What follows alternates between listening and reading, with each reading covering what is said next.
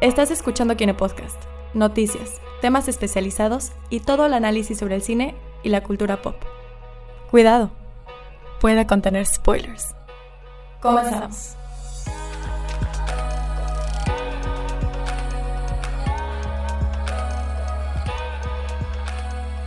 Hola y bienvenidos a otro, otro podcast más aquí en el Kinde Podcast. ¿Cómo están? Uh, muy bien. Hola. Aquí. Pasando la.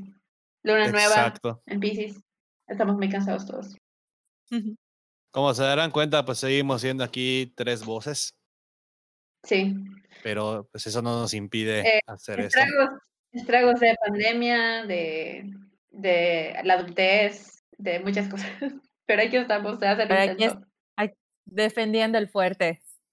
Exactamente, cuidando el changarro, como quien Así dice. es. Entonces, aquí le seguimos.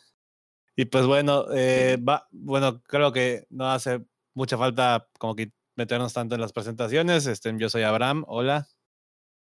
Yo soy Gina. Yo soy hola. Andrea, hola. que está Andrea y Gina, y pues realmente otra semana más aquí. ¿Cuánto tiempo pasó Ya. desde el último podcast? ¿Ya como un mes? ¿Tres semanas? Pues, amigo, no subiste el último que grabaste, que grabamos, así que I have no ya idea lo desde sé, teníamos uno pendiente. Tenía uno pendiente por subir, que fue el de las nominaciones de los Golden Globes, pero pues ya te pasaron como dos semanas de los Golden Dije, Globes. oye, Abraham, no, no vayas, no se te vaya a pasar porque son noticias, así que esto va a perder relevancia. Y dijo, sí, sí, pero pues ya no se subió y pues ahí está abandonado, ojalá no le pase lo mismo a este. No, En no, algún no le va a momento pasar. saldrá así como el episodio perdido de El Kine episodio Podcast. Va a ser así, ya perdido. sabes. Exactamente. Va a ser un, mito en internet. Lo, lo voy a sacar después, de, después del de- de- Spider-Verse. Todo, todo, en este episodio hablamos de nuestro struggle con Wicked y no lo sacaste. El, el público editar, tú no "Bueno, te preocupes. está bien. El, pu- está el bien". público quiere, saber nuestras opiniones. Estén pendientes, va a ser a sorpresa. Nunca saben. Va a ser así de esos release de que hoy va a salir y nadie se va a enterar. Va a ser sorpresa. Exactamente. Como esos shows sorpresa cuando todavía había eventos en vivo. Ajá, literal. Sí. Pues bueno, vamos a empezar porque hoy sí tenemos eh, bastante, tenemos bastante información. No sé si decir como que acumulada o que todo pasó en la última semana y media. Entonces, Vamos a decir que todo pasó en la última semana. sí, realmente han sido bastantes cosas. Eh, de aquí, ¿quién le gustaría empezar? Pues yo creo que Mm, para sacarlo del camino podemos hablar de, de las premiaciones que ya pasaron las últimas dos semanas. Este domingo pasado eh, fueron los Critics' Choice Awards y el domingo anterior a ese fueron los Golden Globes. Eh, así en pandemia, así que todo muy eh, informal, casero, no hubo así los eventos masivos que normalmente hacen. Yo ni siquiera los vi, o sea, yo normalmente, día de Golden Globes es día de estar en mi casa viendo los Golden Globes, pero ese día, pues no, la neta no, no los vi. Em, pero pues, ajá, pues yo creo que podemos hablar un poquito de, de, de los que ya ganaron y pues además que este lunes van a sacar los nominados a los Oscars, así que pues podemos ya hacernos una idea de cómo va a, a resultar los Oscars. De hecho, ¿quién- ¿quiénes fueron como que las películas más nominadas en los Golden Globes? Eh, Es- Nomadland, No Man's Land, ok. La de Mank estuvo muy que lo acaba nominada, de, pero no acaba ganó. de... No ganó nada, man. No, nada. Qué bueno que no la vi. esta- que, que, que Nomadland la acaba de ver Andrea y dice que, pues, que- ¿cuál, cuál, cuál fue tu, tu, tu opinión de Nomadland? cómo la resumes? Es, es como, como una versión más blanca de Roma. O sea, señores, o sea, si la quieren ver, lléguenle. Pero el disclaimer de esto es que es una película lenta, es una Ajá. película muy sutil, tiene una cinematografía muy bonita, pero, o sea, el personaje sí pasa como por un arco, pero tú no te das cuenta del arco hasta creo que el final de la película y pues puede ser que estés dormido para el final de la película. Entonces, digo, tiene estas vibras de como de documental porque pues muchos de los actores secundarios es gente que vive ese estilo de vida. bueno, perdón, si no saben de qué trata la película, Frances McDormand es una mujer que no es que esté homeless, como ella dice, simplemente no tiene casa. Entonces vive en su van y va manejando, teniendo trabajos temporales y así. Entonces, hay mucha gente que tiene ese estilo de vida, entonces gente de ese estilo de vida aparece en la película como actores secundarios, entonces es, digo, así como artsy, documental, y pues digo, si te gustan, está muy buena, llégale, si no te gustan, te vas a aburrir, no te voy a mentir, te vas a aburrir, entonces esa es mi, esa es en resumen, una Roma más blanca. Ok. Sí, de hecho, porque igual Chlo- Chloe Ay, se me olvidó el nombre de la, de la directora. Chloe Shang, Chloe Shao, algo así. Ahorita la voy a buscar. Pero ella igual ganó mejor ah, directora. Le O ganó sea, sí a, lo, sí lo puedo ver, este- Ajá. O sea, digo, sí lo puedo ver porque te digo, o sea, tiene una cinematografía muy bonita y pues digo, o sea, que digas no pasa nada, no quiere decir que, o sea, que no haya mérito a, a lo que se está filmando y a, pues, a lo complicado Ujú. que, que es, ¿no? Y te digo, y como es muy sutil la película y todo, entonces creo que eso también tiene su mérito y que es lo que creo que están reconociendo. Sí. De hecho, me Eh, sorprendió que Frances McDormand, no ganó. me sorprendió que No, Frances no. McDormand no ganara. Mejor Actriz, actriz. pero bueno. Ah, igual viste la de Billie Holiday, ¿no? Que también dijiste que no te gustó. Sí, no, esa no me gustó. O sea, es, o sea, estoy acostumbrada a las, como a las películas biográficas que tienen cierto, si no orden, como que, ya sabes, te voy a mostrar esta parte, etcétera, etcétera, pero ahí hay demasiadas tangentes, como que hay una combinación igual de estilos, así, ah, no sé, pero sí muy buena la actuación de, de Andra Day, eso sí, no, o sea, no se lo puede negar para nada, pero Digo, creo que fuera de la actuación de ella, tampoco es una película que tenga mucho. De hecho, creo que es la única nominación que tuvo. O sea, mejor actriz. Creo que sí, porque no, no recuerdo haberla visto tanto en las, en las nominaciones. Ah, Y, y pues, mejor canción original. Mm, Eh, pero bueno. Mm, ya. Pues Chloe Zhao ganó mejor directora, la directora de Nomadland. Ya ganó a Emerald Fennell por Promising Young Woman, a David Fincher por Mank, Regina King, que es la directora de One Night in Miami, y Aaron Sorkin, que dirigió The Trial of the Chicago Seven. O sea, le ganó a Fincher y a Aaron Sorkin. Está muy cabrón eso. Y de las nominadas, ahorita solo he visto Promising Young Woman. Ah, y empecé a ver One Night in Miami, pero no la he terminado. Igual en los no Critics' sé, Choice, si no me equivoco, ganó Nomadland y ganó Chloe Zhao. Chloe Zhao, sí. Así igualito. Es lo que igual iba a mencionar, que como que los Critics' Choice y los Golden Globes es muy de, fueron muy de, a ver, déjame copiarte, pero cámbiale unas cositas para que parezca que no es copia. Porque muchos de los premios los dieron así, tal cual, se los dieron a los Golden Globes, pero hay algunos otros que le variaron un poquito. Pero en general está Y apreciamos pues, el momento irónico de la noche que The Crown ganó mejor serie al mismo tiempo que salía la entrevista de Harry y Meghan. Ah, no chingues. Entonces, pequeño, ah, porque igual The Crown ganó y ganaron los actores de The Crown también, y entonces, mientras Meghan y Harry hablaban su verdad. Qué chistoso. Pues, y de The Mm. Crown, ¿quiénes estaban nominados? O sea, estaban. ¿Cómo se Olivia Colman, Olivia Colman. Igual John Connor ganó, que es Sí. el príncipe Carlos, me parece Gillian Anderson igual ganó, que era Margaret Uh, bu- Thatcher. buenísimo papel de Margaret Thatcher, la neta. Ah, se ve que alguien ya vio la serie. Es, es que estoy, estoy en plena cuarta temporada y estoy así de que, Dios mío, nunca me había encantado tanto el drama. Aparte, es- es un drama tan, tan propio. Pero aparte, a mí el tema de Diana en particular, o sea, todo, todo ese arco de historia a mí me encanta. Entonces, como que ya me tienes ganado con eso. Ah, también ganó Emma Corrin por Diana, Emma Corrin. también los Critics. ella fue la que ganó. Globes también ganó. Sí. Fue muy bien. Creo que de los todos los, los actores que nominaron de The Crown, el único que no ganó fue eh, um, El caso del príncipe Philip. Tobias Menzies, que creo que Ajá. es el que hace del príncipe Felipe. Sí, fue el único que no Sí, ganó, sí. porque los demás, bueno, y Olivia Colman, porque, pero, pero, o sea, porque ganó Emma Corrin. O sea, no, no ganó Olivia, pero ganó Emma, así que de todos modos se lo llevó The Crown. Igual Y si no Gillian ganó y Josh equivoco- O'Connor ganó. Si no me equivoco, que también fue como el highlight de la noche en los Critics' Choice, Hamilton ganó película para televisión. Sí, porque Ah, los Golden Globes no ganó Hamilton, ganó Borat, que No voy a ver ¿cómo es que ganó Borat? random.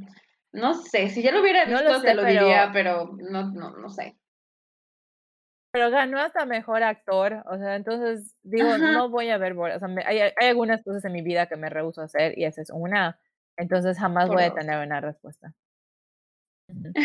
No lo sabremos nunca. Si ya vieron Borat, Sí. que nos digan, sí, sí, se, me- se- se lo merecía encima de Hamilton.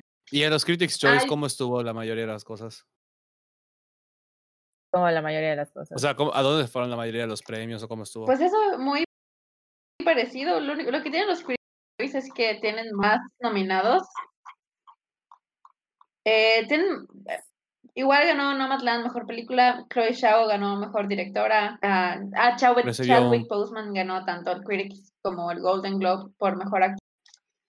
Eh, igual David, David Kaluuya igual otra vez ganó mejor actor de reparto. mm, O con, perdón, dije mal su apellido de seguro. Y también The Queen's Gambit ganó mejor Sí. serie, o sea, miniserie para tele. Y Anna Taylor Joy ganó por esa serie por también Queen's otra vez. Gambit. Lo único que me dio gusto es que al menos para los critics sí estuvo nominada Michaela Cole por I May Destroy You. Sí, Estuvo, estuvo Por eso, nominada. por lo menos. entonces, Y no le hicieron el snob como en los Golden. Pero bastante, o sea, bastante Ah, y- iguales. y Minari ganó mejor eh, película extranjera. Que ya habíamos hablado de eso en, en otro podcast, que es una mamada que esté nominado a mejor película, película extranjera cuando es una película gringa, pero bueno. Bueno, no es- la, la, la categoría no es extranjera, es de lenguaje extranjero, pero aún así es una mamada. Pero pues, ¿quién somos para juzgar, Porque, verdad? pues, pues ¿Cómo quién gente, somos, güey? Somos críticos de cine. somos pues claro. Pues Tenemos sí. estudios que Ah. avalan esto. ¿Y saben qué? Y Paul Springs ganó mejor comedia en los critics, lo cual me da mucho gusto porque es la única que vi y eso sí me gustó. Sí, eso sí te gustó, qué bueno. Porque la iba a decir de que Cohen. chispas, esa- esas películas de, de este año andan con que no, no, no entregándonos cosas muy chidas, al parecer. O sea, Pero básicamente, sí vean, yo vean que Promising con, Young Women. O sea, con esto, la idea es que antes de llegar a las nominaciones al Oscar, o sea, como que las películas para ver son Nomadland, la de El Trial de los Siete, que está en Netflix, y pues yo creo que ya, esas son las que bastante constantes han, han estado nominadas. Pues igual Ajá, tanto, tanto. Mank como Promising Young Women y One in Miami igual son nominadas a mejor película en los Critics' Choice. Y Igual quizás- nominaron eh, Y quizás la de Judas and the Black Messiah. eh, Ma Rainey's Black Bottom, News of Ah, the sí. World, Ujú. Sound of...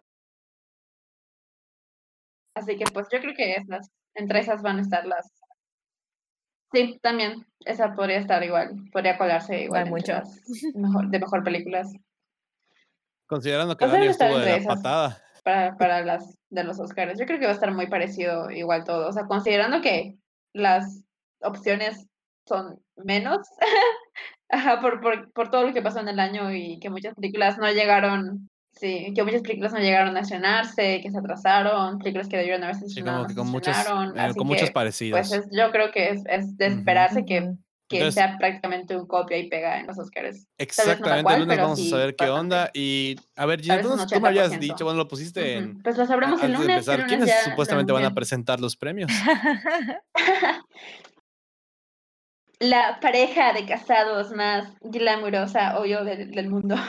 Nick Jonas y Priyanka Chopra van a, a anunciar los nominados, que se me hace súper random que ellos lo van a hacer, pero bueno, ok, está bien. Pero vámonos con la siguiente parte, que, que es este. Pues, ¿se acuerdan ustedes de la película de Space Jam? Bueno, yo Ah, creo que era la única que fue a ver al cine, literal, en su Yo momento. no lo decía por eso, lo decía por quién, quién se acuerda de verla en general. ah, yo, Yo. yo, yo tenía, Güey. yo tenía el VHS. Yo la vi. tengo el Ni VHS. siquiera eras de que super fans de Looney Tunes, pero algo en esa película me gustaba. Ni siquiera me gusta el básquetbol, ¿estás de acuerdo? Pero por alguna razón me gustaba. Era como que es muy, muy de su época. No, yo creo que por esa película empecé a jugar básquetbol, de hecho. Digo, nunca fui el mejor, pero empecé a jugar básquetbol por, por esa película y como que, no sé, ver a Michael Jordan con los Looney Tunes se me hacía, se me hacía algo muy, muy bueno. Yo no tenía ni idea quién era Michael Jordan. Según yo, Michael Jordan era un personaje inventado para la película. de Después me enteré de que, ah, no, es una, es una persona real. De- Tenga en cuenta que soy del 96, desde que creo que yo te- creo que la película salió el año que nací, así que igual estaba muy estúpida. Que, No, yo me acuerdo que antes este, yo me sabía las canciones, o sea, me sabía la canción de inicio de Space Jam y sí, me encantaba ver esa película. Welcome to the O sea, de que neta le, le- le tengo, literal. Sí. de que neta le tengo un aprecio muy, muy cabrón a esa película por, más que nada por el deporte, porque aunque no parezca, yo alguna vez fui deportista, hace muchos, muchos ayeres, y fue prácticamente por Space Jam que, que empecé a jugar básquet. No me Wow. arrepiento, pero estuvo muy, muy, muy buena película. Para nosotros que pues nos tocó verla de chiquitos, ¿no? Sí. Pero resulta que, que va a salir la secuela, o sea, esto ya se sabía desde hace años, que era, ¿cómo se llama ahorita? Space Jam New Legacy, ¿verdad? Sí. Space Jam el nuevo sí, legado. No me acuerdo.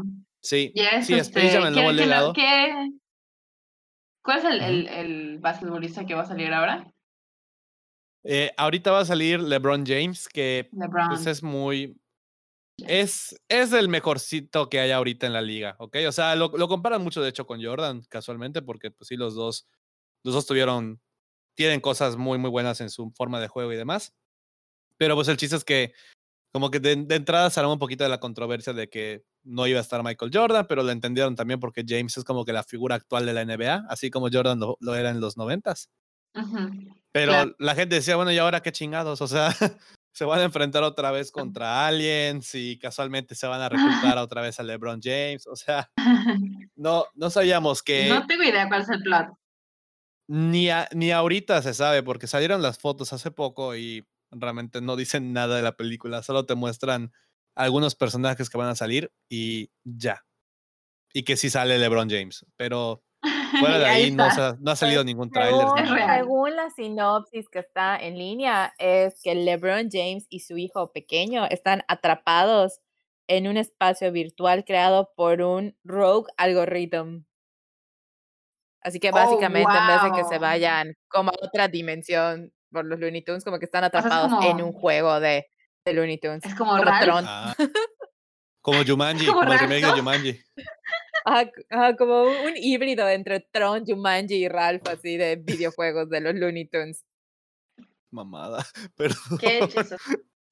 Sin embargo, Digo, apegándose a tiempos modernos, según estaba leyendo, hay una escena de Pepe Le Pew que fue eliminada. Porque De Pepe hecho. Le Pew ya no está sí, sí lo cool. vi.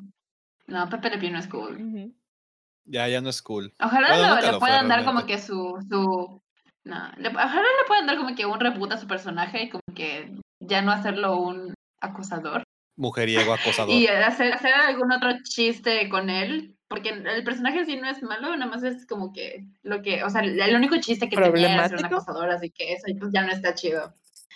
Así que Ajá. a ver qué hacen con él en el futuro.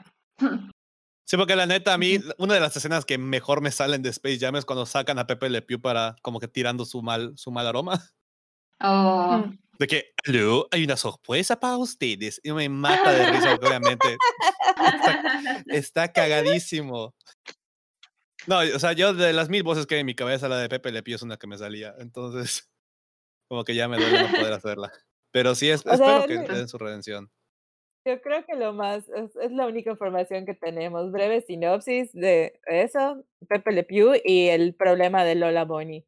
Ah, que eso, la neta, es una. Ah, sí. Andreas. Sí, una pendejada, perdón, perdón. Así de sencillo. O sea, que de hecho hay- hay una imagen-. O sea, es que hay más, o sea, hay más información y más, o sea, eso es como que más ruido por Lola Bonnie ya no tiene chichis, güey, que por la película completa. güey. Entonces, eso me Exacto. genera mucha risa. No, que de hecho, si tú ves, hay muchas imágenes de Lola, Boli- de Lola Bonnie que supuestamente son de la primera película que nada que ver. O sea, está demasiado, demasiado hipersexualizada. Y es como de, güey, no mames.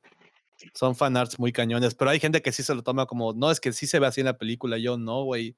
Tengo el DVD, o sea, no se ve así, créeme. Pero aparte, le están dando un buen arco a Lola. ¿no? O sea, hace poco también salió No, en, pero- la, en la sinopsis de que ella estaba con las Amazonas de Wonder Woman, así de cañón. Órale. Como que le están dando su, su reinvención de personaje o que tratar de que ella encuentre su, no sé si su identidad o algo así estaban diciendo. Y como que lo está tratando de ver con las Amazonas, lo cual está así muy, muy cabrón. Good for Pero- you. Good Ajá, for de hecho, ¿cuándo, ¿cuándo sale este Space Jam? Vamos a ver. Este este verano.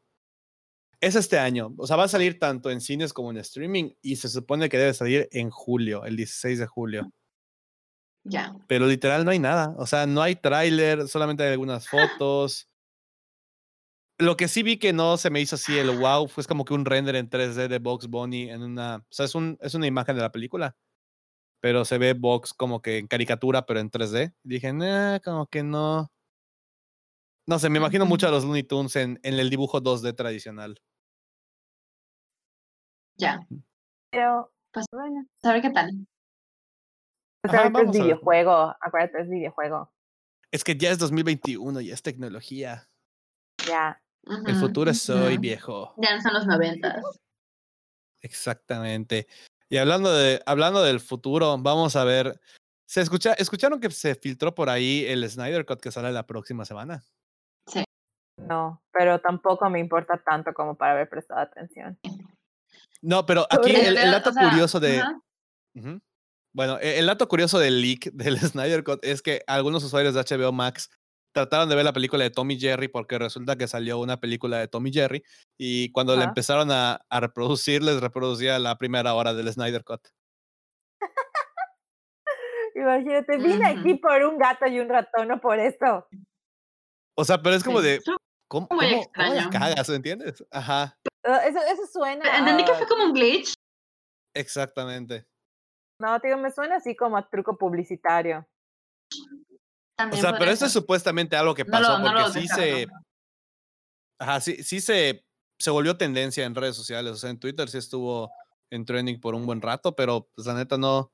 Hay algunas fotos por allá filtradas supuestamente, pero pues digo, ya toda la película sale esta semana y aparte dijeron que va a salir en casi casi todas las plataformas en el resto del mundo que no tiene HBO Max, entonces lo vas a poder ver en cualquier parte prácticamente. Sí. Pueden esperarse una semana más, no se preocupen. Aparte dura cuatro horas y dos minutos, lo cual Dios me, mío. me gusta, pero me asusta, ya sabes. Dios mío. Mejor me he hecho Hamilton completa una vez y media. Literal. Pero sí, es nada más como que decir que el Snyder Cut sale la siguiente semana. Y, y hablando de, cambiando un poco de el, el ambiente, creo que hay una noticia que tanto a Gina como a Andrea les va a encantar dar porque involucra a un actor que las dos adoran con todo su ser. Sí, Gina, te cedo, los, te cedo el honor. Güey, es que hace, desde hace unos días, este lunes empezó a grabarse House of Gucci, que por si no lo saben, es eh, la historia de Mauricio Gucci y su esposa que lo mandó a matar. Y los papeles principales van a ser Adam Driver y Lady Gaga. Y esa Ah, semana empezaron a grabar en Italia. estoy Es súper la historia, güey. De eso se trata. O sea, Sí. todos lo vieron a ver porque quieren ver cómo, es lo- cómo llegó es lo ese prim- señor al punto de querer matar a su esposo. No mames, aparte lo primero que te aparece en el artículo de Wikipedia. Sí. Qué cagado. No, o sea, ya, esta semana que Lady Gaga, Italia. Yo siento que Lady Gaga está como que tratando de ganar su Oscar por actriz, ya sabes, entonces ya hizo el papel así como de young, así debutante y todo en A Star is Su Born, y ahorita es, ah, ahorita, ahorita qué sigue, ¿no? Esa drama, ya, entonces pues sí, ya sabes, tipo como, ¿cómo se llama? Como Je- Jennifer Lawrence, que empezó así igual como su, ay, mi pequeño papel, y luego ya hizo su papel así de mujer empoderada por la que se llevó su Oscar y todo, y pues siento que Lady Gaga está tratando de, de imitar ese patrón, pero no me importa porque me cae muy bien y siento que esta es como un rol Sí. hecho para ella. Tipo J-Lo haciendo de Sí. Selena. Sí, Sí, o sea, si ves No, y de la, hecho, so- la- ha- hay un par de fotos. la manera en que están caracterizados, si la- la- las fotos donde salen ya caracterizados sí se ven muy parecidos a las personas reales. Igual Adam Driver está pescando Oscar, así que pues entre los dos yo creo que se están apoyando mutuamente de, güey, este es el papel que nos va a dar nuestros Oscars, amigo, ponte las pilas. ya me los imagino en la, el- bueno, ya me los imagino en la conferencia de prensa. solo necesitas que una persona crea en ti. Pero no va a estar diciendo Adam Driver sobre Ya no va a ser. Bradley Cooper, ahora va a ser Adam Driver. No, y de hecho lo chistoso también aquí es que si de por sí como que no te medio convenzo, ya estás muy convencido de que son Adam Driver y Lady Gaga, ¿quién dirige la película? Ah, ah, Ridley Es el mismo Ridley Scott. O sea, esto está así cargado tanto en producción como en reparto. o sea, Sí, sí, sí, sí, sí. eh, esto grita Oscars a, a morir. Igual. Está bien, porque de aquí a que salga, yo siento que es- Claro. va a ser esa clase de película que se va a necesitar el cine para que la gente regrese. O sea, de aquí a que salga y todo. Pregunta. ¿sale este año o está puesta para el próximo? Para el Creo que para el próximo, ¿no? próximo, creo. Tal vez para finales de este o, para principios del próximo. Sí, yo creo que le tiraría. No sale supuestamente para, para este año, para noviembre. O sea, según yo están Sí. Planeando que, o sea, ya esté para la temporada de premios del 2022. Ah, No que sé, es por lo general por ahí de octubre a diciembre. Exactamente. Oye, pues de hecho el reparto también está. Está cabrón, ¿eh? O sea, Jared Leto, Al Pacino, Jeremy Sí. Irons. Ay, así, así yo, estas son las películas que me gustan, así todo lo cliché me encanta. Yo soy el público para este tipo de películas. Cualquier No película se que tenga Driver, yo soy el, el público. Menos Rise Skywalker. Entonces, yo no soy el público. Pero para los demás sí. No, o sea, se, se ve buena y pues vamos a ver, vamos a ver si al final sí promete. Sí. Porque así como, así como hay fotos de, de House of Gucci, también tenemos fotos de el set de Thor Love and Thunder, que Jesús bendito, cómo estoy esperando esto. O sea, no sé ustedes, pero yo sigo varias páginas en Instagram que como medio filtran fotos de, de las grabaciones y de lo que he visto, me espero todo y me espero nada al mismo tiempo. O sea, no, no, está, está cabrón, pero así cabrón. No sé si ustedes han visto algo. Solo vi la foto He visto de, un de poquito. Natalie Portman. Eh, he visto. eh, vi la, la de Natalie Portman donde se, se- brazotes que se ven, se ven bien, bien mamadas. Sí, qué pedo, está, está Y- remamada Natalie Portman, o sea, qué chingón. Que pase el dato, por Y, pues, favor. Igual que al parecer están grabando en Australia y creo que están grabando como que una- unas escenas como de pelea afuera y está como que Jane Foster como con los arneses y está como que volando, así que no, no sabemos el contexto de esa escena, pero pues por lo menos ya vimos que pues realmente sí le están como que apuntando mucho al personaje de Jane en la película. Eh, igual pues, salieron sé, fotos sé, de, de Tessa Thompson, eh, igual fotos de, de Chris Hemsworth. Así que, pues, la verdad no, no, no podemos adivinar mucho de la trama ni nada con las fotos, pero pues a mí me, me alegra verlas porque es una película que igual me emociona bastante, me, me gusta lo que, lo que quieren hacer con, con Jane. Así que, pues, a ver qué tal. Y pues, mis respetos a Natalie Portman por, por llegar a eso. Sí, la neta, mi respeto es que me pase el dato, por favor, del nutriólogo, nutrióloga y la persona que le Del puso. Necesitas el dato, sí. necesitas el presupuesto y el, tiempo y el tiempo. También. Sí, y que te No, tranquila, de por sí me muero de cuánto. hambre, así que creo que la parte de comida la tengo, ya la tengo resuelta. Ay, amigo. Pero sí, claro. No, pero de, de hecho yo, yo sí sé un poquito al respecto de, de las fotos. Bueno, se supone, es especulación, posible spoiler, quién sabe.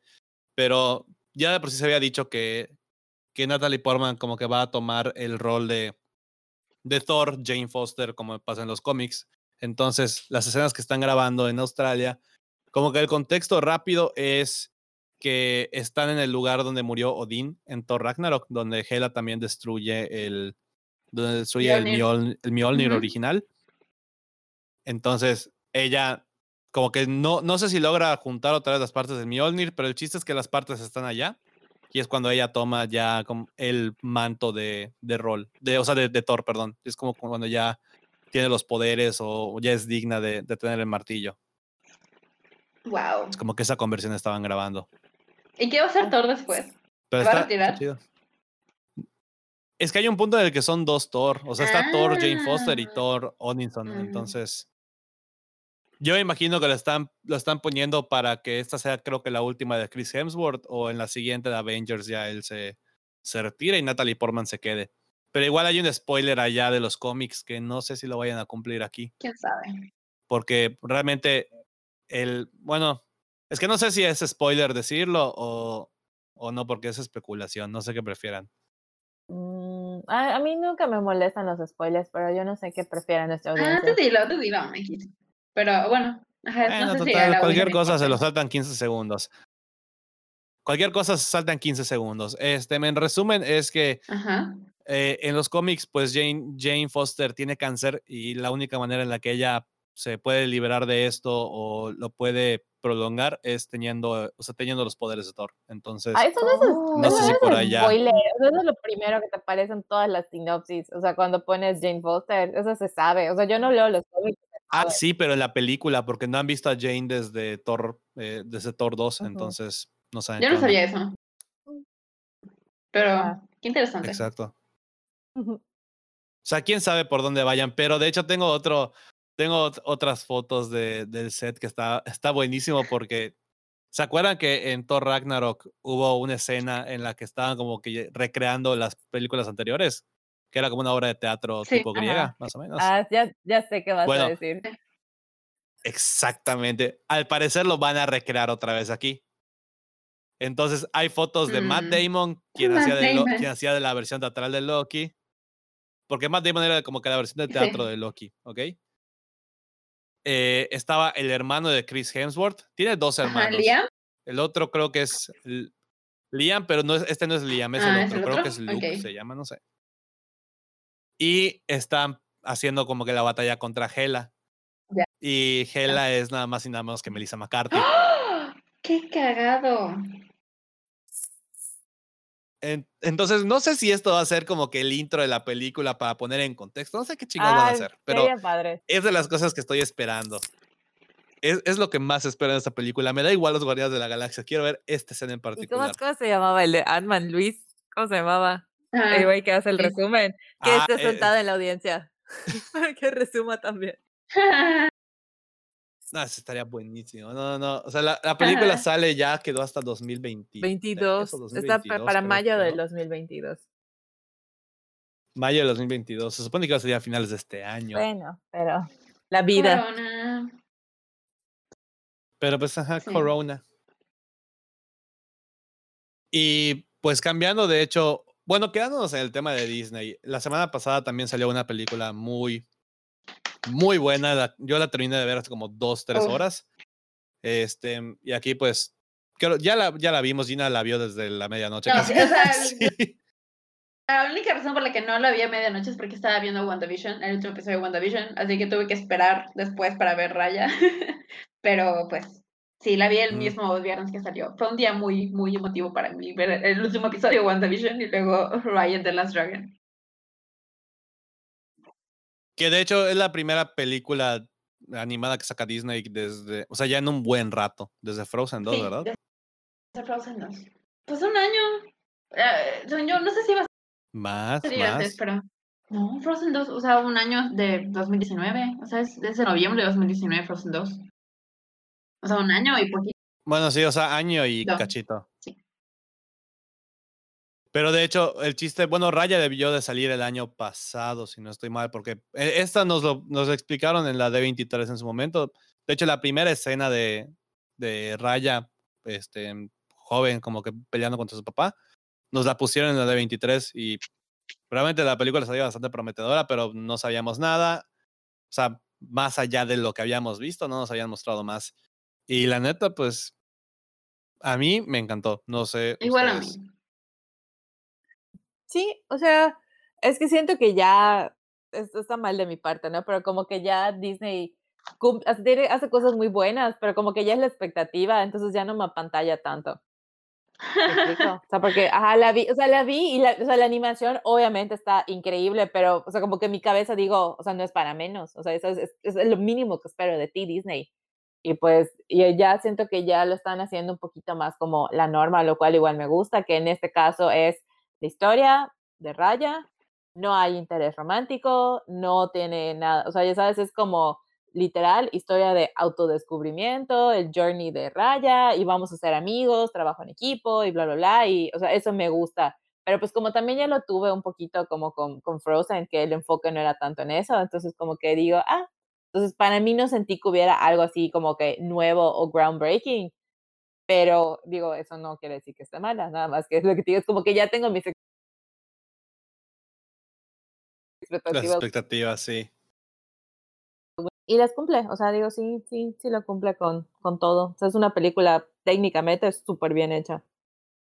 Sí, es que llega un punto en el que ya, o sea, Disney ha hecho las cosas como que también los últimos años. O sea, hay gente que pues a, a lo mejor le gusta Frozen 2 y pues Ralph 2 también no es de las mejores cosas que han sacado.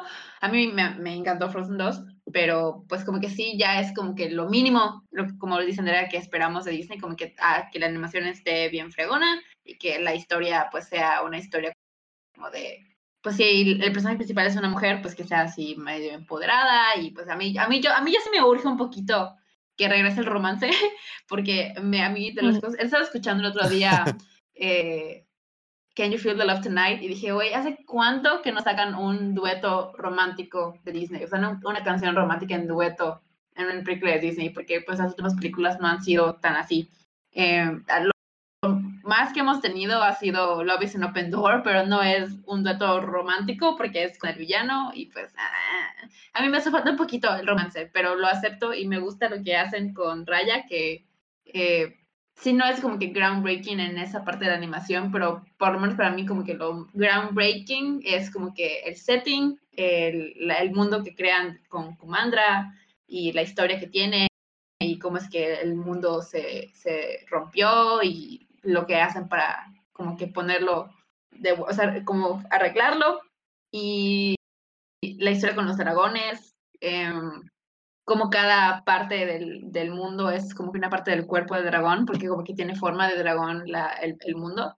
Así que está, a mí todo eso es como que, o sea, más que nada, el world building y la creación del mundo de comando es como que lo que más me dejó wow, aparte de pues Raya, que, que es, una, es una chingona, muy chingona, y Namari, igual el personaje de, de Namari, me gustó mucho lo que hicieron con ella, que no sé, es- ese tipo de historias como que me, me han llegado mucho recientemente de como que una persona que hace como algo mal, que comete errores y que toma como que un mal camino y luego logra como que recomponerse y, y, y tanto ella se perdona a sí misma, perdón por los spoilers supongo, eh, pero igual como que logra, logra que la perdonen y logra recuperar como la confianza, que es prácticamente de lo que trata la película, como de la confianza. Y pues nada, me, me gustó mucho todo, todo la manera en que crearon el mundo, me gusta que eh, cuando mientras va avanzando el, el, la historia, los personajes que se van agregando es un personaje que representa cada una de las partes del mundo, agarran un amigo de, de, Ujú. este, de Spine, un amigo de Fang, un amigo de Talon, un amigo de, de, de, ajá, de, todo, de todas las partes, y como que eso ya representa como la unión entre los pueblos y pues igual como que algo que no, no he visto tanto que hablen, pero es que literal el mundo se rompió en raya porque los gobernantes lo destruyeron, los, por la codicia y la avaricia de los gobernantes, pero es realmente como que la gente de abajo es como que la gente, pues digamos, del pueblo, excepto por Raya y Namari, que son como princesas, pero los demás que se unen al, al camino y que logran arreglar el mundo son gente común y corriente. Y pues nada, esa, como que ese, Ujú. ese mensaje a mí me, me gustó mucho. Y nada, está muy, está muy chingona la animación. Sí, de hecho, Ujú, No sé, ya, ya hablé mucho. ujú. No pasa nada, no pasa nada. O sea, de- te iba a comentar nada más que ah, algo que dices es muy cierto, el world building que tiene, que tiene la película está, está muy cabrón. A mí lo que más me impresiona, digo, hablando de- del, del mundo, ¿no? Del mundo que crearon para la película, es toda la influencia de la, de la cultura, pues mm, no tanto es, no es cultura china tal cual, o sea, es cultura asiática, eh, tirándole más a la parte de Vietnam, si, si no estoy mal pero está muy, muy bien representado. O sea, creo que es lo que más me llama la atención en, en ese aspecto visual, ¿no? O sea, cómo, cómo pudieron implementar tantas cosas, eh, hasta la misma mitología, o sea, cómo, cómo involucran todo el, el pedo de los dragones y, y no sé, a mí, a mí me encantó todo, eso, todo ese desmadre. Ah, y el, el- la voz de Raya, que es Kelly Marie Tran, que la amo, es una diosa y me encantó cómo lo hizo. Y igual Aquafina, a mí, pues sabes, sabes como que lo que tal vez nunca me terminó de cuajar es eh, Aquafina, pero porque su voz es muy reconocible y, y la forma eh, humana de Sisu se parece mucho a Aquafina. Así que eso como que a mí me sacó un poquito. Sí. Como que ah, estoy viendo Aquafina, ¿no? Estoy viendo así, su, es, es, Aquafina, pero es, es una dragón. Y, y ya, pero por todo lo demás creo que el voice acting es, está on point, y sobre todo eh, Kelly Mary Trant, y amo ver a Kelly Mary Trant triunfando en la vida como se lo merece, porque Lucasfilm son unos idiotas que la dejaron ir y la desperdiciaron, pero ahora le está yendo mucho mejor y qué bueno por ella y ojalá le sigan llegando éxitos. Sí, de hecho, un dato curioso es que, bueno, el, el cast tiene una presencia bastante, pues bastante, bastante cultura asiática en, presente en el cast, o sea, gente que tiene ascendencia asiática y, y está muy, muy cabrón porque estoy buscando el, el cast completo y, por ejemplo, tienes un poquito como que de, de todo el, de, de, todos los ámbitos de cine y de televisión, porque pon tú, tienes a, tienes a Sandra Oh, que es la, ella Ajá. sale en Grey's Anatomy. Ajá.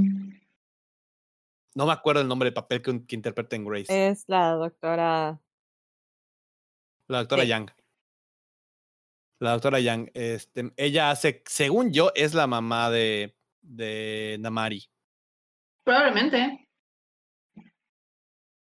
Según yo, es la mamá de, de, Na- de Namari. O sea, no me acuerdo el nombre de, de la mamá tal cual. Pero Pues, no también sé si la está, por ejemplo, Benedict Wong. Ajá, está Benedict Wong, que hace la voz de Tom. Ajá. Entonces, cuando lo vi fue así de ni de pedo. O sea, le, le queda muy bien el, el personaje tal Hmm. cual. Y realmente la historia está muy buena. O sea, a mí, a mí me gustó mucho la historia. Sí, saqué mis lagrimitas al final, igual. como en toda película de. Disney. Sí, igual. Creo que si, no lloras no sirve. Ay, chale. ya vimos Lo quién no lloró. No, pero en general es una, es una muy buena película. O sea, también tiene mucho potencial para volverse franquicia. O sea, sí le veo una serie de televisión y cosas por el estilo. O algo para Disney Plus. Sí. Y pues, igual, tal vez algo que vale la pena mencionar es lo del Premier Access, que pues es la primera película animada que sacan con este Premier Access. La vez pasada que sacaron una película animada en Disney Plus fue Soul y fue como que gratis, entre comillas, porque la pusieron en la plataforma, no tenías que pagar nada. Pero esta vez sí tienes que pagar un poquito más Ujú. por raya. eh, pues es más o menos como 300 pesos lo que hay que pagar por el Premier Access, eh, que para mí sí lo vale, pero pues hay gente que dice no, ah, no, es demasiado, o mejor me espero, o mejor la veo eh, pirata, pues, pues, ajá, pues, pues cada quien, a mí no me molesta si la quieren ver como la quieran ver, pero a mí, pues a mí no me molesta y pues tengo las posibilidades de pues pagarlo para verla, pues prefiero hacerlo. Sí, porque aparte va a salir en Disney Plus el próximo mes. O sea, de que ya se libera para ver el, el próximo mes. Sí, Entonces, sí, hay gente que prefiere esperar, así que perdón. si te si- quieres esperar, Perdón por los spoilers de nuevo, pero pues para, en mi defensa, eh, desde el inicio del, del podcast se dice que puede haber spoilers, así que me, me deslindo de, de que vengan a gritarme porque les spoileé Raya. Que en realidad no dije nada específico, nada más como que el arco general de Namari y Raya, que está muy chido y me gusta, y, y, y me gusta como que la química que tienen Namari y Raya, tienen una relación muy interesante, que hasta Kelly, Kelly eh, Mary Tran ya salió a decir de que pues a ella le gustaría que eh, en un futuro, si llega a, a ver más cosas de Raya, que se pudiera explorar un poquito como que la relación entre Namari y Raya, porque hay mucha gente que los está viendo como eh, una pareja LGBT, y pues no me parece mal. Sería una muy buena manera de traer a la gente LGBT a las películas de Disney animadas, que pues como que ya van muy tarde, pero pues bueno, a ver qué pasa. Y de hecho, quedándonos en el ambiente de, de Disney, eh, algo que mencionamos fue que, que Raya salió el mismo día que el último episodio de WandaVision. Entonces, vamos a hablar de, del final de WandaVision. WandaVision. Aunque realmente, ¿qué, qué, tanto, ¿qué tanto tenemos que decir? Pues en general, pues no, es tanto hablar, pues yo no pensaba que hablemos como que en específico del final, sino como que de la serie en general, porque pues no hemos tenido un programa en específico para hablar de WandaVision. Eh, y pues sí, fue como que un, fue un éxito muy grande por lo que yo vi. No, no sé si yo estoy como que muy en mi burbuja de Twitter, pero yo sí vi mucha gente muy emocionada por WandaVision y que estaban muy pendientes y gente que se quedaba literal despierta a las 2 de la mañana para ver el nuevo episodio. Y luego a la mañana siguiente ya estaba en Trending Topic y no podía ser parte de los memes. O sea, sí se hizo como que como un mini Game of Thrones, como que ese tipo de, de serie de, güey, es que tienes que verla porque si no te va a llevar la following. chingada y si no viste el episodio te van a spoilear y ni modo.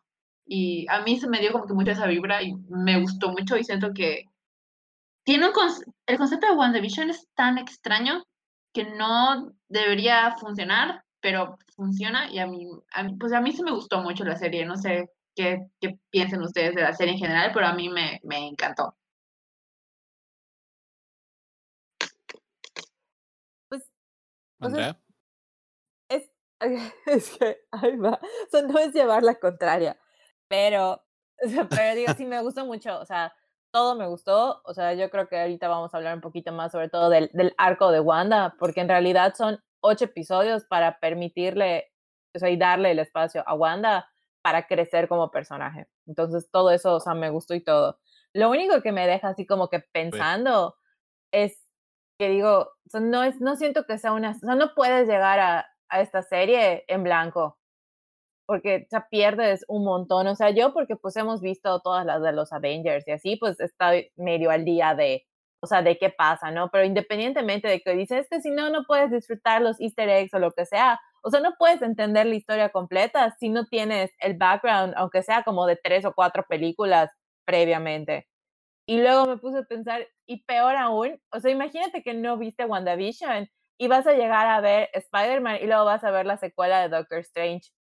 O sea, entonces como que digo, sien- siento que ya, o sea, es, o sea, esta simbiosis que están haciendo ahorita entre series y películas y todo lo demás, como que no sé en qué punto va a llegar cuando ya se va a volver así como un trabajo, y eso es como que si chinga, no he visto 15 episodios de esta serie, entonces no puedo ver esta película de tres horas y media, ya ¿sabes? Entonces, ese fue el único detalle que, porque dije, o sea, yo porque ya las habíamos visto, pude disfrutarlo y pude apreciarlo y, y todo, ¿no? Pero sí, o sea, como que sí me quedé con esa idea de que dije, chinga, y tampoco soy súper fan de Marvel, las veo, las disfruto y todo, pero pues entonces no sé si por eso también como que no me, no me clavé tanto en la serie, o sea, disfruté como que aspectos individuales de, de ella, pero lo que sí disfruté, lo disfruté mucho, o sea, me dio mucho gusto volver a ver a, a Kat Dennings como Darcy. Sí, ay, qué Sí, que creo que es de los regresos más what the fuck que, hay, que había, porque pues, como que nadie realmente pedía que Ay, sí, regresara dijiste que, que pedía eh, Darcy. que regresara. Es que igual a Darcy no lo habíamos visto igual desde Thor 2. Y pues como que ya Ajá, o sea, quedó como que, o sea, 2013. sí, y pues ya como que como que ya no tenía un papel que dese- desempeñar en el universo, pero creo que la manera en que la regresaron, o sea, en el papel que le dieron, que fue en, en la investigación acerca de esta anomalía y todo, creo que está muy justificado que haya regresado Darcy. Y pues a mí, a mí igual me dio mucho gusto verla de regreso, la extraña. Y creo que Kat Dennings tiene una manera de, un tipo de comedia como que muy sutil, pero muy chistoso. Sí, aparte ella ya dijo que supuestamente grabó para otra cosa de Marvel. Loki, según yo para Loki. para Marvel, entonces, creo que Ajá, o sea, Loki. Quién sabe. O sea, lo que sí, lo que sí está casi casi seguro es que no es lo último que vamos a ver de Darcy. A mí la serie en particular me, me encantó. O sea, no tanto por, por toda la parte de- del fanatismo que le tengo hacia Marvel y, y cómo, han, cómo han hecho las cosas, pero me fui mucho por la parte técnica. O sea, el, el, el cómo lograban imitar perfectamente el ambiente de los 50, o sea, de cada década de la historia de la televisión. En realidad, o sea, estuvo muy, muy bien hecho. Va a sonar tonto, pero yo sí me reía mucho con los chistes de los Ay, primeros episodios. Como que sí dije, no mames, está cagadísimo. Sí. O sea, es que sí logran atinarle a... e, O sea, digo, si alguna vez visto un episodio de Hechizada o si alguna vez visto un episodio de Modern Family, o sea, o sea, ya sabes, como que si viste ese, o sea, viste Full House o algo así, sí, o sea, ya sabes, como que son esos mismos, es ese mismo ritmo, ese mismo chiste, o sea, ese mismo, entonces como que esa familiaridad, sí dices, ah, entonces como que te alegra. Lo logran retratar muy bien, la neta. Y también, lo, también los temas de, de cada episodio, las canciones estaban buenísimas. Ah, sí, las canciones son de Kristen Anderson López y Robert López, que son los que los responsables por todo el soundtrack de Frozen, entre otras cosas, pero sobre todo lo, son famosos por, por hacer la música de Frozen eh, y Frozen 2. Y igual, pues sí, igual es, es un trabajo muy de admirar que, que le lograron crear un tema musical a cada década, inspirado en las series y la cultura popular de cada década, pero igual todas conectadas con el, el tema, el tin, tin, tin, tin, el, el temita de One Exactamente.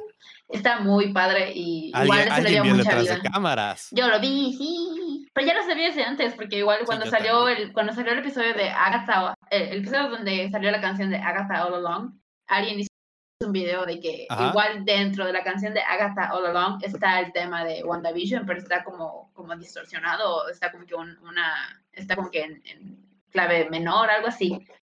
Ah, Y Kristen Anderson López retuiteó a la persona que lo puso y dijo de que sí, todo tiene, todo este, todo ese tiempo ha estado como que el, el tema escondido en, en todos los temas de, de la serie de todas las décadas y aparte se ha escondido en el tema de Agatha All que es un temazo también. Sí, de hecho, ese es de los pocos temas de Disney que han estado así en el top, en el Sí, top 10 Estuvo en, de, el- de que Billboard. estuvo en los charts de música de Estados Unidos. O sea, y merecido. Eh, ya, hay que hablar de un montón de cosas. Sí, porque Agatha es el primer villano, es el primer villano de Marvel que tiene su Una propio canción. tema. Así de sí. cabrón. Sí, quería hablar de, de Catherine Hahn, pero antes de hablar de, de Catherine Hahn, que es reinota también por todo lo que hizo con, con el personaje de Agnes slash Agatha. eh, lo que me da, o sea, me da, me llamó la atención, eh, Abraham, que tú dices de que, ay, sí, yo soy muy fan de Marvel y me gustó mucho la serie, pero me gustó más por lo técnico. Y yo, pues, como que estoy como que del otro lado de- del, del muro, básicamente, porque, o sea, a mí sí me gusta Marvel, pero yo nunca he sido así de que cult follower de Marvel. Me gusta y veo las, las películas y me emociona verlas y le sigo a las noticias y, y sí, como que voy a los estrenos y todo. Pero nunca ha sido como que, ay, güey, Marvel es como que my thing. Eh, nunca. Y cuando anunciaron WandaVision y el, el- Sí, o sea, el- es que. ajá. cuando anunciaron WandaVision y eh, le- leí de qué iba a tratar, dije, güey, ¿qué, ¿qué es esto? ¿Qué es, esto es una mamada, esto es demasiado ridículo, a ver qué pedo con esto. Pero desde que sacaron los dos primeros episodios, dije, ay, eh, this is my thing, this is my thing, como que toda la, la estética y de qué trataba y cómo eso de cómo representaban las décadas, pero aparte le dan como que ese como spice de algo no está bien. Como que, ay, sí, el episodio de los 50 y el de los 60 como que está en este mundo como que todo idealizado de sitcom, pero pasan cositas que dicen, mmm, esto está raro, there's something fishy going on. Y de ahí te agarra. Y, y ya y ahí es como que vas tratando de como conectar los puntos y todo, pero al final de cuentas lo que más me gustó de WandaVision es Wanda.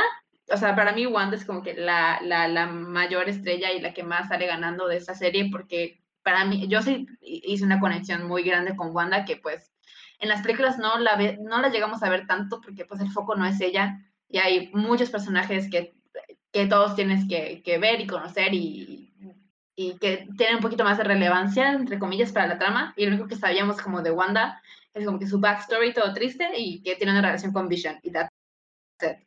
Pero ya con esa serie, conociéndola un poco más y habiendo literal vivido en su mundo de fantasía, yo, yo me siento mucho más apegada a ella y podría decir que es como que mi personaje favorito de Marvel porque la lograron desarrollar mucho más. Y me alegra mucho que le hayan podido dar esta serie para explorar algo que no se suele explorar mucho en las películas de Marvel porque no tienen el tiempo, que es como el trauma y el proceso de, de la aceptación de, de, una, de una pérdida, sobre todo Wanda, que ha perdido tanto y a tantos. Perder a Vision dos veces seguidas, sí, eh, obviamente era algo muy pesado y me da mucho gusto que le hayan dado esa serie para poder explorar ese, ese duelo y, y literal darle las cinco etapas de, duelo, que empieza como que la negación y llega un momento en el que está así en furia total y ya luego lo acepta y es, es un camino muy bonito, yo creo que es un, una historia muy bonita que haberle dado a, a, Wanda y aparte igual me gusta mucho verla con Vision, creo que Paul Bettany y Elizabeth Olsen, los dos son unos chingones actuando y actuaron de todas las décadas súper bien, pero aparte entre los dos se nota que tienen como que mucha química y como que se quieren mucho y se nota que se, se la pasan muy bien grabando y haciendo eh, su, pues, sus personajes. Y todo eso como que lo, lo notas Funcionan. tú viéndolo y te como que te, te pega esa Sí, aparte buena a mí vibra. otra cosa que me gustó. Ujú. Ujú. Aparte, a mí, otra cosa que me gustó así rápido es cómo eh, pudieron desarrollar un vision que realmente no es el vision Sí. que estás acostumbrado a ver en las películas y que tiene sentimientos y que tiene miedo o Ah, ya no tenía- sabe qué está tenía pasando. Eso a mí me, me encantó. O sea, sentimientos, pero ya más evidentes, ¿no? Como de tristeza, desesperación, enojo, todo esto que, Sí, que se va acumulando. Está muy O sea, fuerte, eso está muy fuerte eso de que, de que le dice a Wanda en uno de los episodios de que, güey, de que morra, no, no tengo idea qué está pasando, no sé quién soy, no tengo recuerdos, o sea, dime qué chingada madre estás haciendo y, y, pues Wanda trata de decir de que no pasa nada, cálmate, este, e- eres quien eres, y yo soy quien soy, y estamos juntos y está todo eso bien, es, ajá. es lo único que importa. Y es, es algo muy fuerte, o sea, ponerse en el, en el lugar de, del Vision, de, de WandaVision, es, es- debe ser algo muy fuerte de, de, de pasar. Y, y nada, y pues esto, Pero ¿sabes qué es más fuerte y, ajá. ¿Qué? me decepcionó un chingo? ¿Qué? que se hayan tomado la molestia, el descaro y hayan tenido los huevos de meter a Evan Peters No, y no mejor. aprovecharlo de una manera tan sencilla. risa, me dio tanta risa. Pietro. No, es que está cagadísimo y, y al final funciona, al final ¿sabes funciona. qué? O sea, la neta, que le- lo hicieron bien. Pero los hijos de su madre sabían perfectamente lo que le estaban rascando O al sea- toro y aún así lo hicieron. Eso fue lo que más me Yo, yo gustó. siento que luego van a hacer algo más con, con Evan Peters. O sea, sí cuando salió, yo dije, a huevo, el multiverso y ya está, porque esa es lo- la señal de que estamos metiéndonos al multiverso. Pero creo que lo que me da risa es que Marvel sabía precisamente que eso es lo que iba a pasar, que los fans iban a agarrarse de ahí para hacer teorías y para eh, teorizar y, y hacerse ideas, y luego al final nada más era para un chiste. Se me hace algo muy, muy cagado y como que qué huevos de hacerlo. Pero sí creo que al final de cuentas va a volver Evan Peters, o sea, no van a, no va a ser como que, ay, sí, te llamamos para un proyecto y bye, sobre todo si creemos las, los rumores de que va a salir Tobey Maguire, Andrew Garfield en la película de Spider-Man y pues con, Que, que tomando en ya cuenta no creo que- que va a pasar ¿Por eso. qué? Eh, porque, bueno, así como que el paréntesis grandote se filtró la supuesta trama ahora sí de, de No Way Home y no apunta nada a Spider-Verse. Y que aparentemente la conexión que hay con WandaVision es que va a salir Jimmy Woo y ya estuvo. hmm, no sé, Rick, parece, parece como que fabricado para, para hacer como que no pasa nada. ¿Quién sabe? No sabemos. Ajá, porque quién sabe, quién sabe. La neta ya, ya no creo nada. Pero la de Doctor Strange se llama The Multiverse of Madness. O sea, algo del multiverso sí va a salir. Tiene que haber algo, eso es de ley, pero ya no creo que en Spider-Man vayan a empezar a, a tocar tanto ¿Quién ese, punto.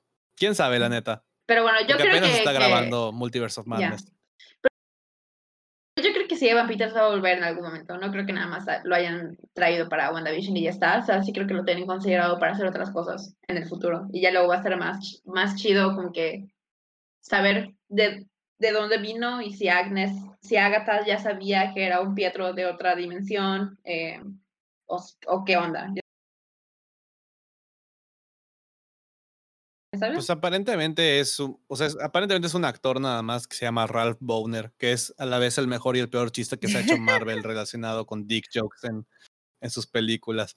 Pero, ¿cómo se llama?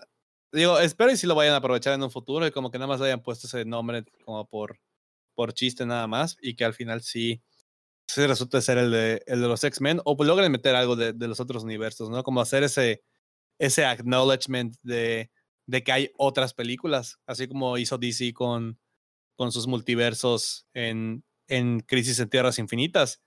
O sea, algo así me espero, pero también estoy pidiendo mucho, porque sé que Marvel tiene todo planeado de aquí a los siguientes cinco años y quién sabe qué tanto vayan a meterle. Pues sí, quién sabe, pero, pero tengo fe. Creo que WandaVision me dio como que bastante fe en Marvel y como de que, que saben qué están haciendo porque, pues no sé, sigo con la idea de que si pudieron dar una serie de nueve episodios a solo a un personaje para que pueda lidiar con su duelo, creo que es porque saben a dónde están yendo y porque eso era importante de ver antes de llegar a lo demás. Así que igual, pues al final en, en, en la segunda post créditos En del, del último, del último episodio, eh, Wanda, que ya es- está convertida en The Scarlet Witch, Witch, que está leyendo el, el- el libro de Darkhold, em, y escucha las voces de, de Timmy de, no, perdón, no Timmy, de Tommy y Billy, Billy, Billy y Sí. Tommy. de sus hijos, y no, no, no dan a entender exactamente qué es lo que está pasando en ese momento. Lo que yo entendí es como que los logró encontrar en, en otro universo, o ella, o ellos la la lograron encontrar a ella. Ujú.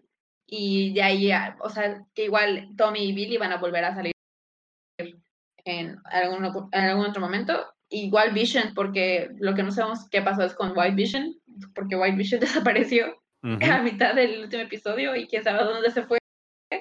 Y, pero, pero Vision, el Vision de Wanda, que Wanda creó, eh, le, como que le pasó sus recuerdos, algo así. Es lo que yo entendí que pasó.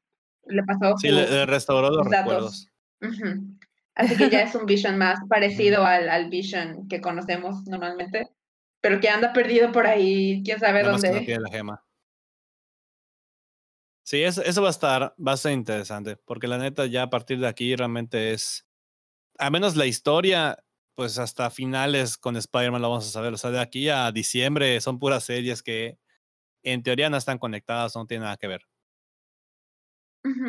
Porque, bueno, y eso va a estar, va a ser interesante. pues sí. Yo creo que la más, Y perdón, ya yo, yo iba a decir, creo que la más chingona en la ujú. serie, aparte de Elizabeth Olsen, es Catherine Hahn, que yo, yo no conocía a Catherine Hahn, porque creo que hay Sí. mucha gente que, que la conoce por Parks and Recreation y otras cosas, La pero yo no había and visto nada. Está muy chistoso. y- Hace la Ajá. voz de, de, de ay, la Doc, la Doc Ock de ah, sí, sí, también lo vi. Ah, sí. Y, y me dio mucha risa cuando salió el episodio de Sparky, de, de cuando eh, de Agatha All Along, y al final dice, and I killed Ajá. Sparky too. Y hay, un, hay, una, hay una escena en Parks and Recreation donde el personaje de Catherine Hahn dice, eh, for, for example, is she a dog killer? Y todo ese tipo de cosas me dan, me dan mucha risa. Es como que estaba meant to be este personaje para ella. Sí, Siento que lo hace muy chingón. Creo que no hay otra mujer en este mundo que pudo haber eh, hecho este personaje tal como lo hizo ella, porque la manera en que se adaptó a cada década, todos lo hicieron, pero sobre todo Agnes, o sea, cuando, cuando sale en el primer episodio y es así la, la, la vecina chismosa, está tan en su papel, literal le crees todo. Y siempre es así, hasta el episodio de los 80, donde empieza Sí. como que a perder su rol y de que, ay, sí, me paro aquí, ¿quieres que empecemos otra vez? Y ya dices, ah, ¿qué pedo? Pero, o sea, antes de eso, es como que la manera en que se logró adaptar a la forma de hablar, a la forma de caminar, a la forma de expresarse de cada década y luego hacer el twist y decir, ajá, no soy Agnes, soy Agatha y cambiar todos su, sus manerismos y la manera de hablar, su risa. Catherine Hahn es una diosa, ya eso me, me queda claro a partir de ahora y me dio mucho gusto verla como eh, Agatha, o sea, en to- con todos sus poderes y peleando contra Wanda y todo, y como Wanda usó su propio conocimiento en su contra, todo, eh, todo, toda esa parte, eh, todo el, el final para mí fue como que un gran chef's kiss, como que todo era lo que debía pasar Ujú. y me gusta que sí la hayan como que calmado, o sea, Wanda prácticamente la, la convirtió en lo que ella pues decidió ser, que es la vecina chismosa, pero Wanda dice cuando, cuando necesite algo de ti, sé dónde encontrarte, así que eso me da la esperanza de que va a volver a salir en algún momento, sobre todo porque en los cómics Agatha es como que la Yo, yo maestra estoy de esperando Wanda. que salga en. Yo estoy esperando que salga en Doctor Strange porque todo Ah, tira que puede regresar sí. allá. O sea, la neta, la, la pregunta que, que hay mucho en internet es no tanto de a dónde los va, va a ir a rescatar Wanda a sus hijos, sino más bien de quién los va a rescatar. Porque se supone que ya va a estar más conectado lo que sabe de que cuando Wanda se volvió la bruja escarlata, pues ya tiene más relación con todo el tema ahora sí de Mephisto, Nightmare y todas las chingaderas que, que están dentro de los cómics, que a lo mejor ya se pueden ver en Doctor Strange. ¿Quién sabe? Es pura especulación. Lo sabremos después. Igual quería hablar de Mónica Rambeau, porque igual están, creo que Uf, están haciendo cosas muy chidas Una con ella. chingona. Sí. Y aparte falta que salga en Capitana Marvel, entonces Ah, sí, es cierto. Igual pa' Pérez es rato. pa' reinota. Que igual ella, la forma en que se logró adaptar a las décadas también lo hizo muy bien. Y ya en el personaje de, de Mónica, ya cuando obtiene poderes, como que tiene, tiene- le dieron mucho que hacer a, a Diana Paris y todo lo hizo muy bien. Y sí me da como que emoción de ver a dónde va después, qué van a hacer con ella después. Ujú. O sea, WandaVision fue así como un Sí, es que teaser de buen inicio para todo. nueve, ¿cuántos? Ocho, nueve episodios de todo lo que, lo que se viene, básicamente. Pero igual, pero igual logró ser una historia propia y eso es lo que más le, le celebro que logró como que, o sea, sí está conectado a este universo y sí tiene historias que se van a soltar de ahí y historias que vienen detrás de ella, pero sí creo que es una historia bien contenida en nueve episodios, que prácticamente es la historia del duelo de Wanda y pues para mí ese es el, el, el mayor éxito de la serie, la razón por la que sí la, la volvería a ver y la volvería a ver, que ya lo he hecho, ya me he echado los episodios al menos tres veces cada uno excepto por el último episodio. Y, y, Hmm. y este, y nada, por eso es lo que más, creo que es lo que más me, me gustó de la experiencia de la serie, de saber que sí está conectado a otro, a un universo más grande, pero en, este, en esta cápsula de tiempo, es, eh, esta historia puede eh, pararse por sí misma y tener, una, y tener como que una, un lugar propio dentro del MCU.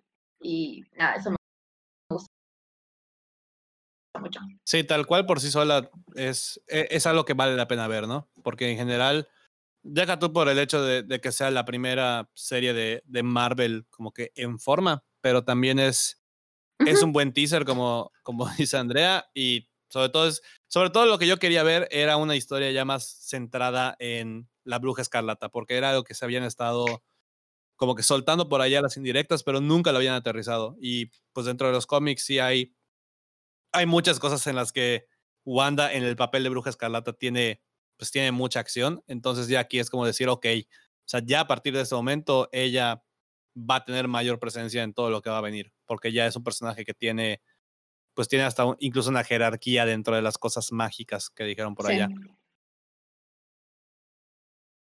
Y para ir cerrando de lo último que quiero hablar, y aquí estoy dejando lo último porque es lo que menos me...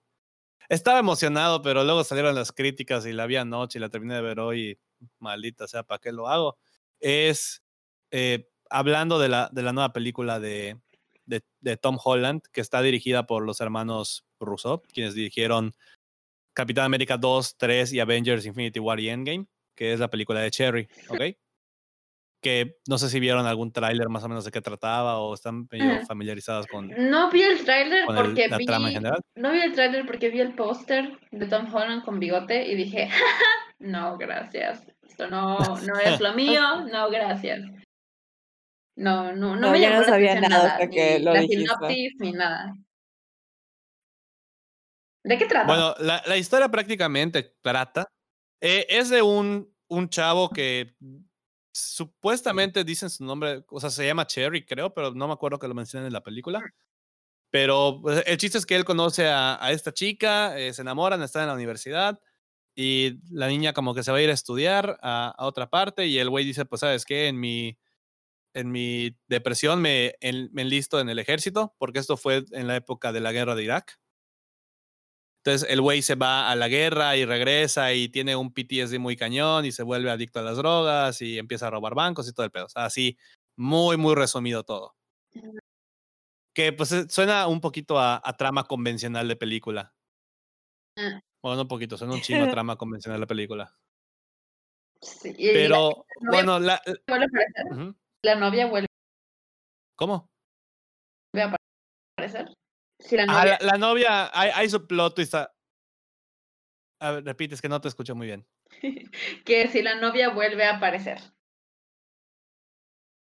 Sí, la novia vuelve a aparecer. O sea, parte de, como del twist es que al final la, la novia no se va. Entonces es como que el pedo de ahora estás en la guerra y mantente vivo por, por, por ver a tu novia y se casan y todo el pedo. O sea, tiene su parte de drama, ¿no? Que la verdad, punto y aparte de, de la trama tal cual, porque lo- los errores de la película están en el guion. O sea, ahí definitivamente el desarrollo de la trama tal cual es lo más débil.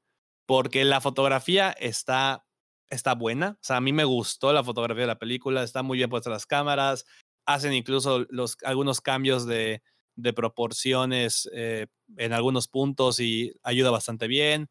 Está bien filmado, el sonido está bonito, o sea, se escucha bien, o sea, está todo bien la parte técnica. Las actuaciones, algunas dejan algo que desear, pero en particular la de Tom Holland y la de Ciara Bravo, que es la, pues, la coprotagonista, realmente son las, las más destacables. O sea, lo hacen bastante bien. O sea, Tom Holland, como que no le veías el papel de, de drogadicto y le sale muy, muy bien. O sea, y también toda la cuestión psicológica que hay detrás de, que yo creo que se centraron más en contar ese mensaje que en desarrollar una buena trama, tal cual, porque la película está basada en un libro que salió hace tres, cuatro años al parecer, que pues es, o sea, eso está basado en, en historia real, o sea, sí le pasó al, al autor del libro original, pero obviamente aquí está súper dramatizado.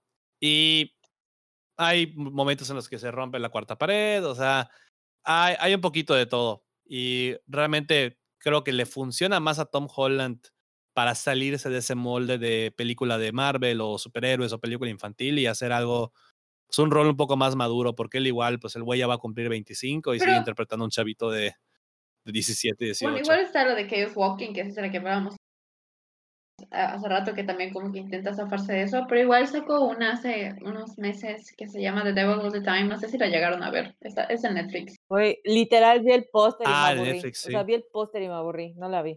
me aburrí, yo vi toda la película, vi toda la película y me aburrí. Está muy aburrida, está muy aburrida y muy... Uh, no quiero ser problemática, pero ningún personaje femenino en esa película tiene eh, un no tienen nada de, de, interesante, ningún personaje femenino en esa película y ya de ahí de por sí a mí ya me perdiste y, eh, y como que no siento que haya, porque siento que la vi y dije, ¿por qué vi esto? O sea, ¿qué va a dejarme en mi vida esta película? Realmente nada. Y sí, conozco gente que le gustó, pero yo no siento que The Devil All the Time tampoco sea una excelente película, así que pues sí quiero que Tom Holland tengo una buena carrera, pero por favor que escoja mejor sus proyectos porque tampoco que ellos Walking le está yendo bien. Así que, amigo, like, consigue tu mejor agente, por favor. Date cuenta, por favor. Sí, güey. Sí, o sea, este, realmente la película te digo. Apoyarlo. Ajá. O sea, la película te digo, lo, el, el, punto muy débil es el, es el plot, o sea, la trama tal cual, es, es lo malo. Porque los diálogos hasta cierto punto están bien, o sea, se escuchan naturales en, lo más que se puede.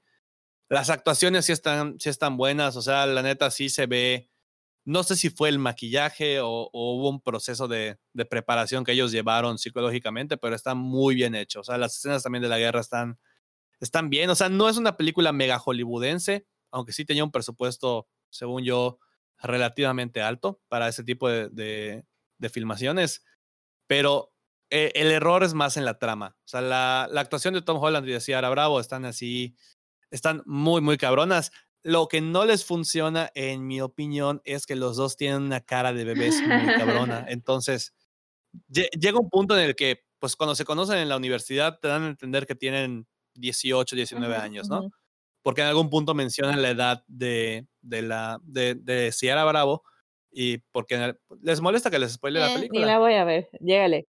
Bueno, hay un punto en el que la, en el que la niña tiene sobredosis, ¿ok? Entonces la, la, llevan al hospital y todo el pedo y, y se entiende 22. Ah, ok, perfecto. Al final a, a Tom Holland como que lo cachan o él se entrega a la policía y lo meten a la cárcel. Entonces, cuando él sale de la cárcel, la película está, está puesta por partes, ¿ok? O sea, hay, hay el prólogo, parte 1, 2, 3, 4, no sé qué, y el, el epílogo, ¿ok? Entonces, al final, pues pasaron 14 años, más o menos, 13 años de, de que él hace en la cárcel, ¿ok? Ok. Entonces, cuando él sale, pues habrá salido, si entró a los 22, habrá salido a los 37, o sea, ya tirándolo a los 40, ¿ok? O sea, no, no ayuda el maquillaje. O sea, los, los envejecieron, pero se ve que es prótesis culera. o oh, sea, Así, él tiene, su, tiene su mostacho, tiene su mostacho tipo Don Tejano. Ajá, eso fue lo que Pero las arrugas que le pusieron, las arrugas que le pusieron y, y, demás, o sea, dices, no, sí se ve falso. Y así era Bravo, que de por sí tiene cara de, tiene cara de niña de 17, 18 años, o sea, se ve muy, muy joven. Las arrugas que le echaron encima, sí dices, güey, no, o sea, sigue, sigue teniendo como que esas, esas, este, mm, ay, ¿cómo se le dice? Como que esas facciones muy, muy de adolescente. O sea, Isiara Bravo, pues no, no sé cuántos años tenga realmente. A ver, porque ella, así como dato curioso, según yo, ella salió en Crepúsculo, en la Sí. segunda parte de, de este, creo. O no, ahorita estoy checando su. Ah, esto es pel- Ah, no, no ha salido en, en mucho, no, es otra actriz. O sea, parece un chingo, pero bueno, tiene, ella tiene 23 años, Ok. Y si tú buscas fotos de ella, pues realmente se ve mucho más chica de, de lo que aparece, o sea, de la edad que tiene. Entonces, el ponerle las arrugas y demás, como que dije, no, o sea, no, no, no me lo creo. Me recuerda al epílogo de Harry Potter, que también hicieron eso poner esas arrugas y tampoco se veía. Que con algunos les sirvió, pero no con todos. O sea, es más o menos ese mismo efecto que dices, Nel, o sea. Ajá, de que sigue siendo un vato, un, no- un no vato funciona. de que de 20 y pico, nada más te, te pusieron arrugas y te maquillaron para, para verte un poco más grande. Parece que estás fingiendo, de que estás jugando a ser adulto. Exactamente. O sea, la película, les digo, no, o sea, pasa sin pena ni gloria, es así, hiper X, o sea, hasta lo que te entretiene, bueno, lo que a mí me gustó fue la parte de todo el, PTSD que se trae eh, es- este cabrón, porque sí es, es muy interesante verlo. Y aparte, si eres una persona que es medio sensible a toda la cuestión de ver inyecciones, agujas y esa madre, no te recomiendo mucho que, que lo veas. O sea, no se ve, no es tan explícito, pero pues es una película hablando de adicciones, o sea, sabes, sabes qué, qué es lo que vas a ver. Entonces, está en Apple TV Plus, que si lo tienes, pues chingón. No sé por qué yo la pude ver, porque realmente no tengo Apple TV Plus, o sea, no tengo una suscripción tal cual y, y lo pude ver tranquilamente. Creo que está extendido hasta, hasta julio, creo, no sé hasta cuándo fregados Ok. pero si, la, si tienes chance de verlo, dura do- como dos horas y media, entonces sí es para que te sientes un ratito a, a verla. Mm, No es así la mejor recomendación, pero si quieres ver a Tom Holland haciendo un rol más maduro, entre comillas, pues esa es una buena opción. Creo que No sé si le pero invertir a tanto qué tiempo a él. Sí, yo también. O sea, yo le tenía el estigma porque era Tom Holland, los hermanos Russo, hay buen historial, como que dices, ¿qué podría salir mal? Y pues ya me di cuenta de qué podría salir mal. Siento que esa es una debatible. Es debatible como que la calidad de las películas que han hecho, que es, o sea, para Marvel se han hecho cosas buenas, pero que tal vez tampoco, o sea, tienen de dónde pu- pudieron haberse mejorado. O sea, yo no considero a los hermanos rusos los mejores directores de Marvel, así que pues tampoco de ahí era como que, ah, Es que yo me iba más por el hecho de que también hicieron episodios de Community y de Arrested Ya. Development. Mm, O sea, dije, bueno, o sea, hay buena historia por allá Pero y Marvel, pues, es la película que, que- ellos están, o sea, lo, lo que quieren es, es premios, ¿no? O sea, quieren, quieren casar como que a la academia y ese tipo de cosas, supongo, porque es una película seria y dramática. ah, yo creo que es más para que los tomen serios. Eh, Bueno, Sí, pero digo, pues está ya para el que lo quiera ver, pero la verdad prefiero, mejor vean Raya. mejor ver Raya, sí. Y Vean Raya y, y Justice League la siguiente semana. Si tienes cuatro horas de tu tiempo No sé si lo- disponibles, adelante. voy a tener, pero bueno.